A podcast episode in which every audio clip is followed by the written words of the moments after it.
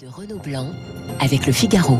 Bonjour Général Vincent Desportes. Bonjour. Professeur de stratégie à Sciences Po et HEC. Viser le sommet pour réussir, devenir stratège, c'est aux éditions de Noël. Le risque d'une troisième guerre mondiale est réel. Je cite hein, Sergei Lavrov, le ministre des Affaires étrangères russe, euh, des propos qu'il a tenus lundi soir. Ce n'est pas la première fois que le Kremlin, j'allais dire, brandit cette menace de troisième guerre mondiale. Non, clairement, ce n'est pas une rupture, c'est même dans la continuité, puisque même avant le lancement de cette guerre, M. Poutine et Lavrov d'ailleurs ont rappelé que c'était une puissance nucléaire et qu'on était dans une dimension déjà mondialisée de la guerre. Mais en revanche, cette nouvelle déclaration montre deux choses. La première, la première chose, c'est que la Russie est en échec, puisqu'elle ne peut plus monter au niveau des, des armes et du combat, elle va monter au niveau de la sémantique. La, la deuxième chose, c'est que effectivement, on se rapproche de la Troisième Guerre mondiale, les Occidentaux sont sur une ligne de crête. évidemment, ils ont intérêt à être fermes vis-à-vis de M. Poutine, puisqu'il ne comprend que la force. Mais on doit aussi comprendre que partant des munitions de petit calibre, pour en arriver à des livraisons de chars lourds, oui. on est en train de rapprocher la ligne de crête de la ligne rouge, et qu'à un moment donné, M. Poutine pensera qu'elle sera franchie. Oui, c'est une réponse en fait à, à, ce qui se passe aujourd'hui du côté des, des, des Occidentaux avec cette aide militaire qui s'est intensifiée ces derniers jours. Non, mais c'est exactement ça. C'est exactement ça. Le, monsieur, monsieur, monsieur Poutine ne peut rien faire. Il ne peut pas renforcer son armée parce que pratiquement il a engagé tout ce qui était bon dans son armée. Et on voit bien que depuis huit jours, maintenant le 24 avril, qu'a été lancée son opération, enfin huit jours, pardon, son opération sur le Donbass, oui. ses progrès sont minimes. Donc il n'arrive pas et il n'aura pas pour le 9 mai ce que nous pensions qu'il voulait, c'est-à-dire la saisie du Donbass. Donc euh, il, il ne peut pas. Et il voit bien que plus l'Ukraine va être armée, plus ce sera compliqué pour lui, à ce point que certains pensent aujourd'hui que l'Ukraine pourrait gagner cette guerre, On va ce qui revenir. est insupportable. Réunion hier en Allemagne hein, d'une quarantaine de pays pour renforcer justement cette défense euh, de l'Ukraine, des chars, des avions, des, des missiles. Alors la question, euh, mon général, c'est jusqu'où faut-il aller et jusqu'où les Russes vont nous laisser aller dans cette, euh, dans ces armes données à l'Ukraine, des tanks, des avions, des missiles, je le répète? Alors, c'est une vraie question. L'autre question, c'est de se poser la question de savoir si nous, Européens, avons encore la maîtrise de la paix sur notre propre territoire. On voit bien que dans cette affaire-là, on est dans le leading from behind de Monsieur Obama, le commandement par derrière. C'est-à-dire que l'Amérique dirige, paye certes en armement, mais pas en hommes. Et que la guerre, comme le craignait le Charles de Gaulle, elle, se, elle sera conduite sur notre territoire. Ce sera un affrontement entre l'Union, l'Union soviétique, pardon, entre la Russie et les États-Unis sur le territoire européen. Il faut faut donc que l'Europe reprenne la main aujourd'hui.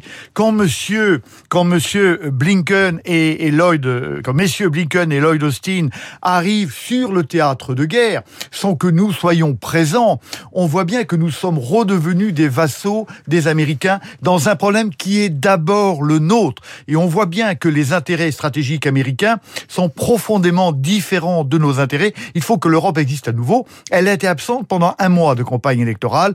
Eh bien, il faut que le président de l'Europe arrive à recréer l'Europe et à la refaire peser de tout son poids dans ce problème qui est d'abord le sien. Mais en attendant, général Vincent Desportes, les Ukrainiens sont plutôt contents que les, les Américains mettent, euh, sortent le, le, le chéquier et, et, et, envoient des, des, armes. Mais ils sont contents, vous avez parfaitement raison. Et, et Parce nous... que s'ils devaient compter que sur les Européens, euh, ils seraient vous, dans une situation vous, beaucoup plus difficile. Vous, vous avez raison. Oui. Mais vous avez raison. Mais ça, c'est du. On est. Si voyons un peu plus loin avec cette affaire-là, si oui. vous voulez. Et je rappelle que oui, les Américains sont bien meilleurs que pendant la Première Guerre mondiale, où ils ont mis trois ans à venir. Que la deuxième, ils ont mis aussi trois ans. Qu'après les accords pour la guerre en Yougoslavie, ils ont mis quatre ans à venir. Mais ils sont venus avec des hommes, avec des dizaines et des centaines de milliers d'hommes. Là, ils ne le font pas. On se pose la question de la Moldavie aujourd'hui. Que va-t-on faire si la Russie attaque? Eh bien, il faut faire qu'elle n'attaque pas. Pour être sérieux, les États-Unis doivent envoyer tout, tout de suite en Moldavie 10 000 ou 100 000 hommes. Il faut évidemment que la présidente moldave le demande, mais elle peut le demander. Et alors, on verra bien si les Américains sont sérieux. Pour l'instant, on a le sentiment qu'évidemment, on a besoin de leurs canons. Mais la chair à canon, elle sera européenne. Et c'est pour ça que l'Europe doit reprendre son destin en main dans cette affaire et elle doit le faire tout de suite. Vous parliez de, de la Moldavie et de la Transnistrie. La situation, il y en a eu des explosions hier sans qu'on sache véritablement l'origine. La situation vous inquiète? Bien sûr, elle est inquiétante. Bien sûr, elle est inquiétante. On ne sait pas d'où ça vient. Mais on voit que si euh, finalement la Russie s'empare du Donbass. La cible suivante, d'ailleurs, ça a été annoncé par une autorité militaire supérieure russe il y a quelques jours, c'est d'aller prendre Odessa et de poursuivre vers la Transnistrie, qui est à une centaine de kilomètres. Et on voit bien que si la Transnistrie tombe, tout le sud de la, tout le sud de l'Ukraine elle-même va tomber cette espèce de péninsule qui est, au, qui est à, l'est de la, de la Moldavie, et qu'ensuite la Moldavie sera la victime. Donc il faut prévenir plutôt que nous ne savons pas guérir, donc il faut prévenir. Alors on va revenir sur cette aide on voit des débats en Allemagne, hein, au sein même de la coalition SPD, libéraux et verts. Euh, en revanche, il n'y a pas de discussion, il n'y a pas de, en France, il n'y a pas de débat en France. Euh, il y a une très grande discrétion. Vous regrettez cette discrétion ou vous la comprenez?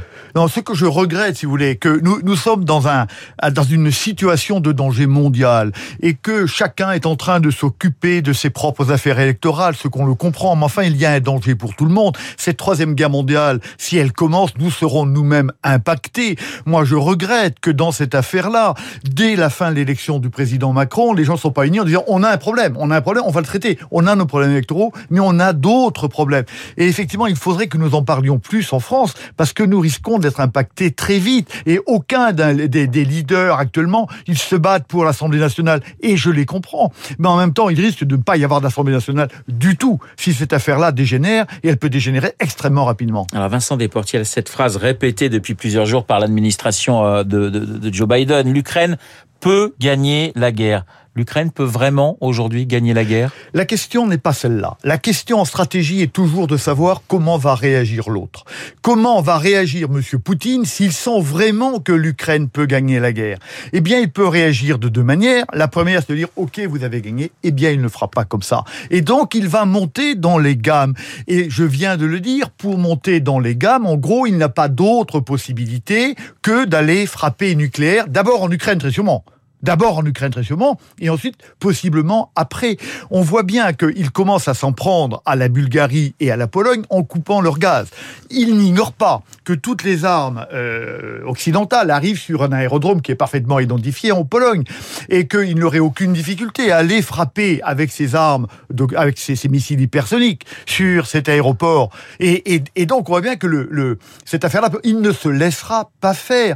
Nous devons toujours penser stratégie en pensant à ce que l'autre va faire comment il va réagir à notre propre action. Vous êtes, je vous sens très inquiet ce matin. Mais bien sûr, je suis très inquiet. Vous savez, la guerre ne va jamais où on veut qu'elle aille. C'est la règle même. Regardez, est-ce que M. Poutine a, atteint la moindre de ses objectifs? Non. Eh bien, nous, si nous poussons M. Poutine à bout, eh bien, nous risquons d'aller extrêmement loin. Je ne dis pas qu'il faut céder. Évidemment, cette guerre doit s'arrêter. Mais en tout cas, n'ayons pas des discours victorieux en disant nous pouvons gagner la guerre. La notion de victoire est une notion qui appartient au XXe siècle. Il n'y a plus de victoire au XXIe siècle. Il y, a un, il y a un compromis.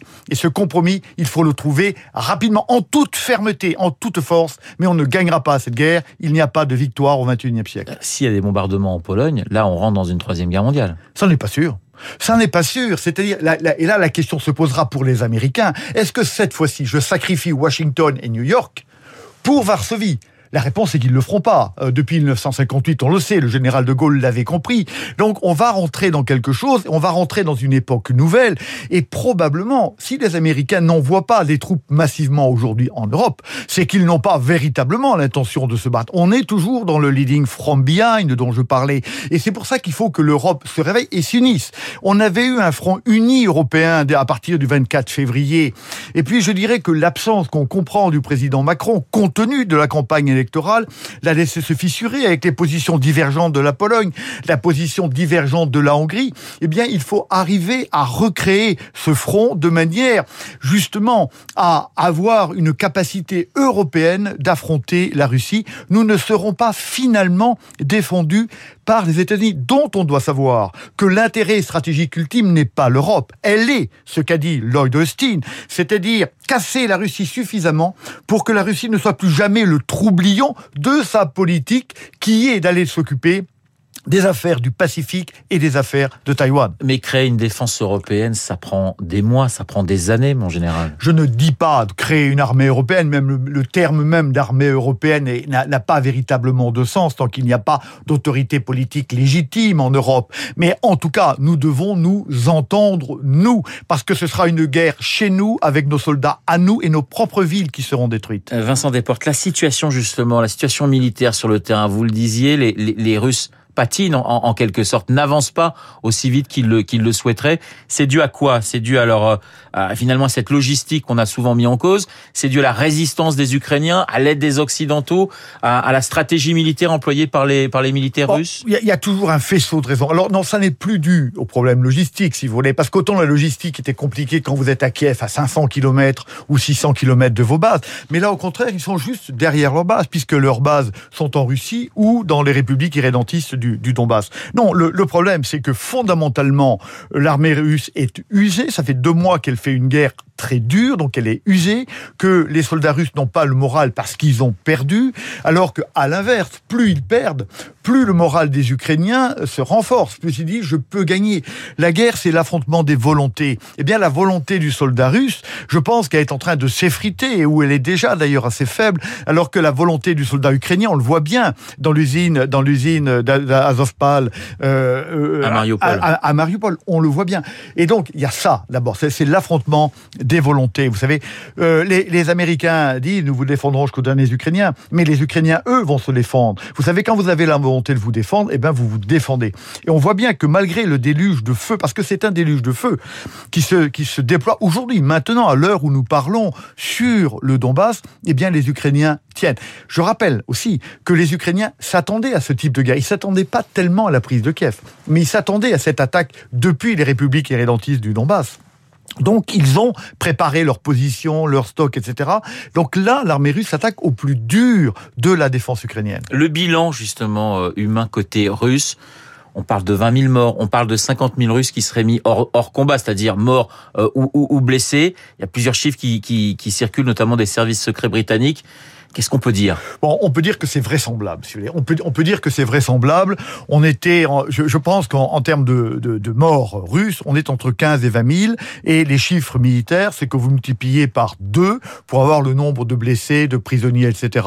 Donc on est entre entre 15 000 et 45 000 au total, et entre 20 000 et 60 000 au total, ce qui représente jusqu'à un tiers de la force russe qui a été engagée. Or nous, nous considérons qu'une unité dont un quart a été détruite est une est une unité qui n'est plus véritablement opérationnel.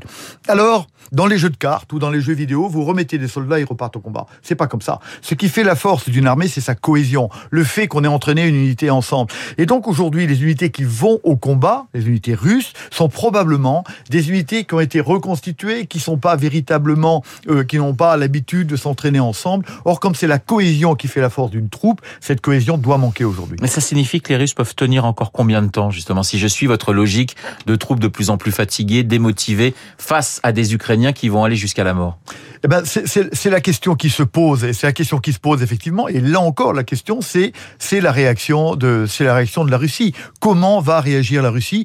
Vous savez, au moment où la Russie sera acculée, on sait bien que M. Poutine joue sa propre vie la sienne maintenant dans cette affaire-là. Il se, il se rappelle de Nicolas II qui l'obsède, qui après les défaites de Tsushima contre le Japon, après la défaite de l'armée euh, tsariste contre les contre les les, les Allemands, eh ben ont été trucidés par le peuple en 1917 par le par le peuple russe. Donc maintenant, il joue la survie de son pouvoir, il joue sa survie propre. Et donc, il peut réagir extrêmement violemment. Alors, on a vu euh, Antonio Guterres, euh, le secrétaire général des Nations Unies, se rendre à, Moscou sans, sans rien euh, obtenir. Mais les Russes disent qu'ils veulent toujours négocier. Est-ce que c'est du bluff pour vous ou justement, avec ce que vous nous dites, commence à réfléchir très sérieusement à une, sortie de, à une sortie de crise, si je puis dire, à une sortie de cette guerre? Écoute, écoutez, moi, je, est-ce qu'ils veulent véritablement négocier? Moi, j'en suis pas sûr, si vous voulez, parce que pour négocier, il faut avoir suffisamment gagné pour pouvoir céder un peu. Quelle est la seule ville sérieuse prise par Monsieur Poutine? C'est Kherson. Donc, il, il peut rien lâcher, si vous voulez. Donc, il, il peut pas véritablement négocier. Et on ne négocie que si on est deux à vouloir négocier. Et comme, et plus les Ukrainiens auront le sentiment qu'ils peuvent peut-être repousser les Russes chez eux, moins eux-mêmes auront envie de négocier. Vous savez, n'oublions pas les négociations de Paris qui ont duré cinq ans entre le Vietnam et les États-Unis. Personne tout chacun pendant cinq ans cherchant à améliorer ses positions et disant je veux négocier mais ne négocions pas cherchant à améliorer ses positions. Alors la, venue de, de M. Gutiérrez est tout à fait intéressante parce qu'il y a une autre institution qui joue sa survie aujourd'hui, c'est l'ONU. L'ONU est évidemment moribonde aujourd'hui. L'ONU qui a été la belle création de 1945 a été incapable de d'empêcher une guerre intra-européenne sur le sort de l'Europe. Elle est aux abonnés absents. C'est pas nouveau ça, mon général, parce qu'on a déjà vu l'ONU couper entre le bloc occidental et puis on va dire le bloc communiste eh pendant des années. C'est la preuve de trop, je dirais. On voit que le ce système-là a marché très peu d'années. Elle a marché jusqu'à la guerre de Corée, point barre. C'est-à-dire jusqu'en 1953, à la fin de la guerre de Corée. Et depuis, on a une espèce d'impuissance. Et donc, l'ONU est en train de jouer ses survie. De toute façon, un nouveau monde va sortir de cette affaire-là. Ce qui a été signé hier, cette, cette nécessité pour chacun des membres du Conseil de sécurité de justifier son veto montre bien qu'il y a quelque chose qui doit changer. Alors évidemment, cette affaire-là est purement théorique, parce que M. Poutine justifiera toujours ses veto. Mais on voit bien que le système va, va exploser. Et donc, quand il va à Moscou, M. Guterres cherche aussi à sauver l'ONU. Une dernière question. Euh, cette guerre, pour vous, va durer? Écoutez, euh, la guerre de 14, on est resté dans les mêmes tranchées pendant trois ans et ça a duré longtemps, longtemps, longtemps. Donc elle peut durer extrêmement longtemps, effectivement. Hélas. Merci, Général Vincent Desportes, d'avoir été euh, ce matin mon invité. Visez le sommet pour réussir, devenez stratège aux éditions de Noël. C'est votre nouveau livre qui est paru il y a quelques semaines. Je vous souhaite une excellente journée. Il est 8h31. Dans un instant, l'essentiel de l'actualité avec Augustin